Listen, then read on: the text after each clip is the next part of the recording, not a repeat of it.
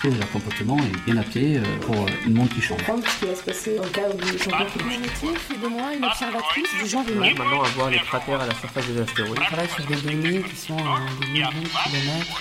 Et là, ils sont dans le même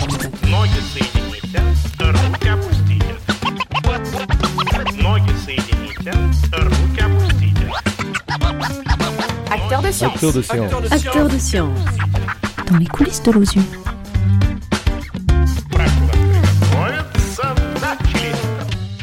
Bonjour à tous et bienvenue pour un nouvel épisode à la rencontre d'un acteur de science. Je m'appelle Savinien et je vous emmène à la rencontre de Lilia Todorov, une facilitatrice hors du commun au laboratoire d'astrophysique de Marseille. C'est parti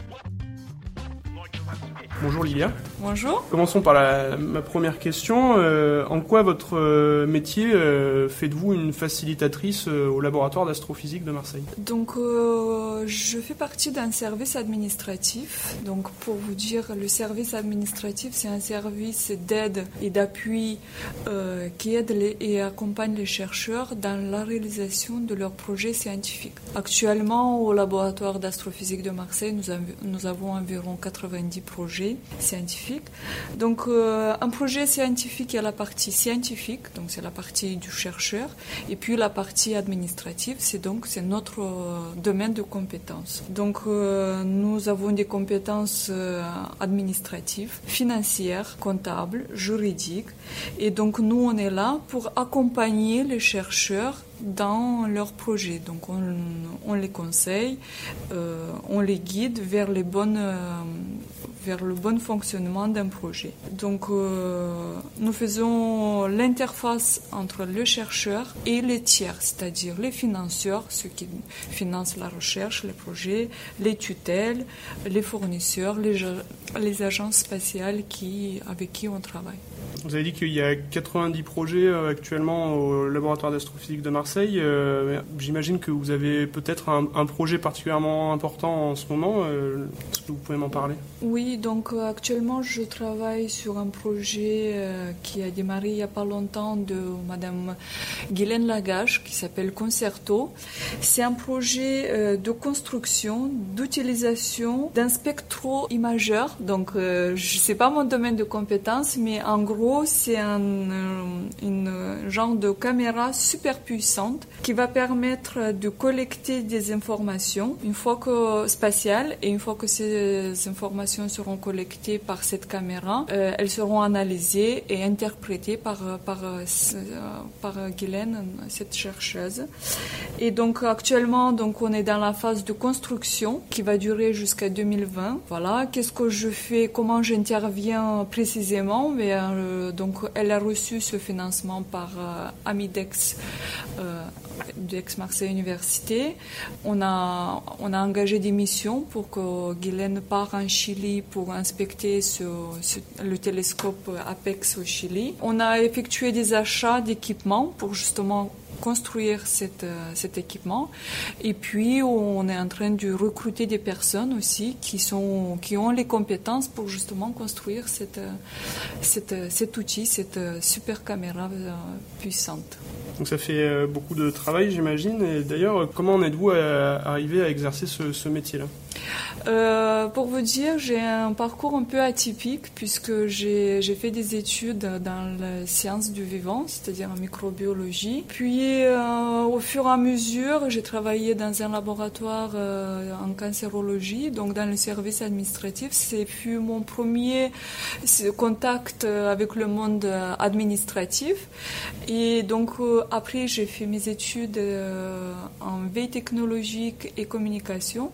Et du fil en aiguille, euh, je suis arrivée à travailler euh, dans le service administratif. J'ai travaillé au, à la direction des affaires financières, au service recherche, où j'ai géré environ 20 laboratoires dans différents domaines, euh, domaines d'activité. Et justement, c'est comme ça que voilà, je suis arrivée à travailler dans ce domaine-là. Votre premier contact avec la recherche, ça remonte euh, au laboratoire de cancérologie?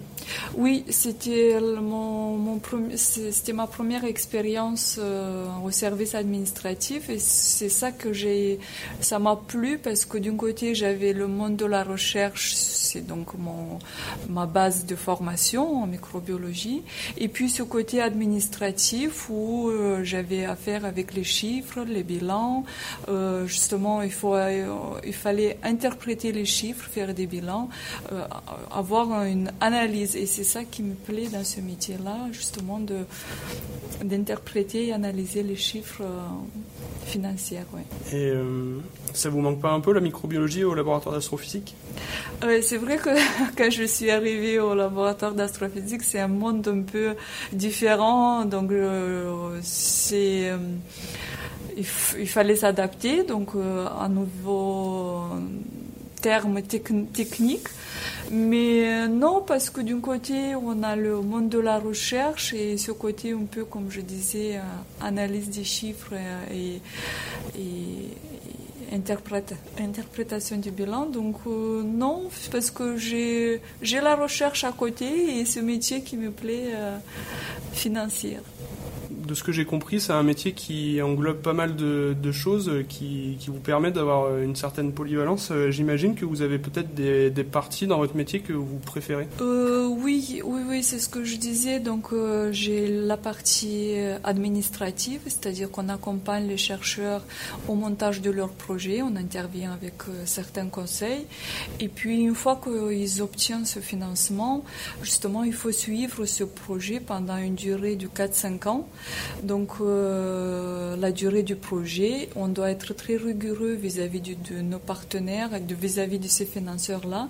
Et justement, c'est là qu'on intervient en tant que financière. On accompagne les chercheurs, on les guide euh, sur les, bonnes manières à travailler pour ne pas euh, commettre des, des, erreurs et qu'on se retrouve à la fin de rembourser le financement ou, ou autre cas de figure où justement on intervient sur une partie euh, qualité, on garantit la qualité et le bon fonctionnement du projet du côté de la partie administrative. ouais. Euh, Je reviens un peu sur votre parcours que vous avez eu en microbiologie, par exemple, en tout cas en sciences de manière générale. Est-ce que ça vous aide dans votre travail?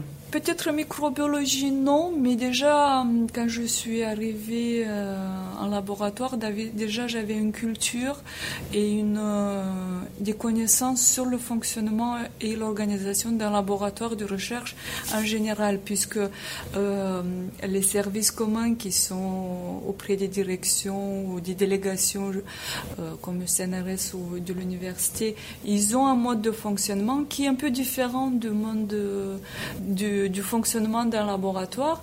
Pour vous dire, je résume le fonctionnement et l'organisation d'un laboratoire comme une micro-entreprise en fait, qui dépend de nos tutelles, bien sûr, euh, Aix-Marseille Université et CNRS.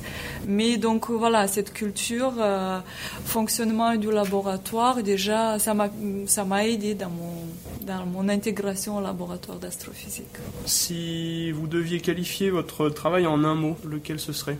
Euh, je dirais euh, de la rigueur.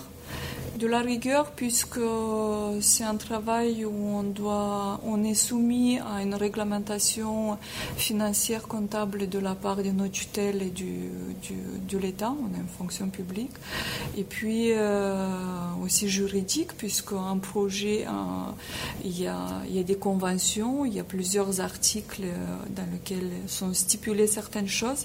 Donc on doit respecter ces articles, donc être rigoureux et puis euh, des bilans chaque année pour bien suivre le projet au plus près et de, à la fin du projet que ce soit bien réalisé et qu'on fait des rapports puisqu'à la fin de chaque euh, chaque projet on fait des rapports scientifiques pour le chercheur et puis financier comptable et justement si on ne le fait pas dans dans les bons avec les bonnes règles il peut avoir des risques Très bien. C'est déjà la fin de l'interview de Lilia Todorov. Euh, merci Lilia, merci à tous pour votre écoute et à la prochaine pour un nouveau podcast.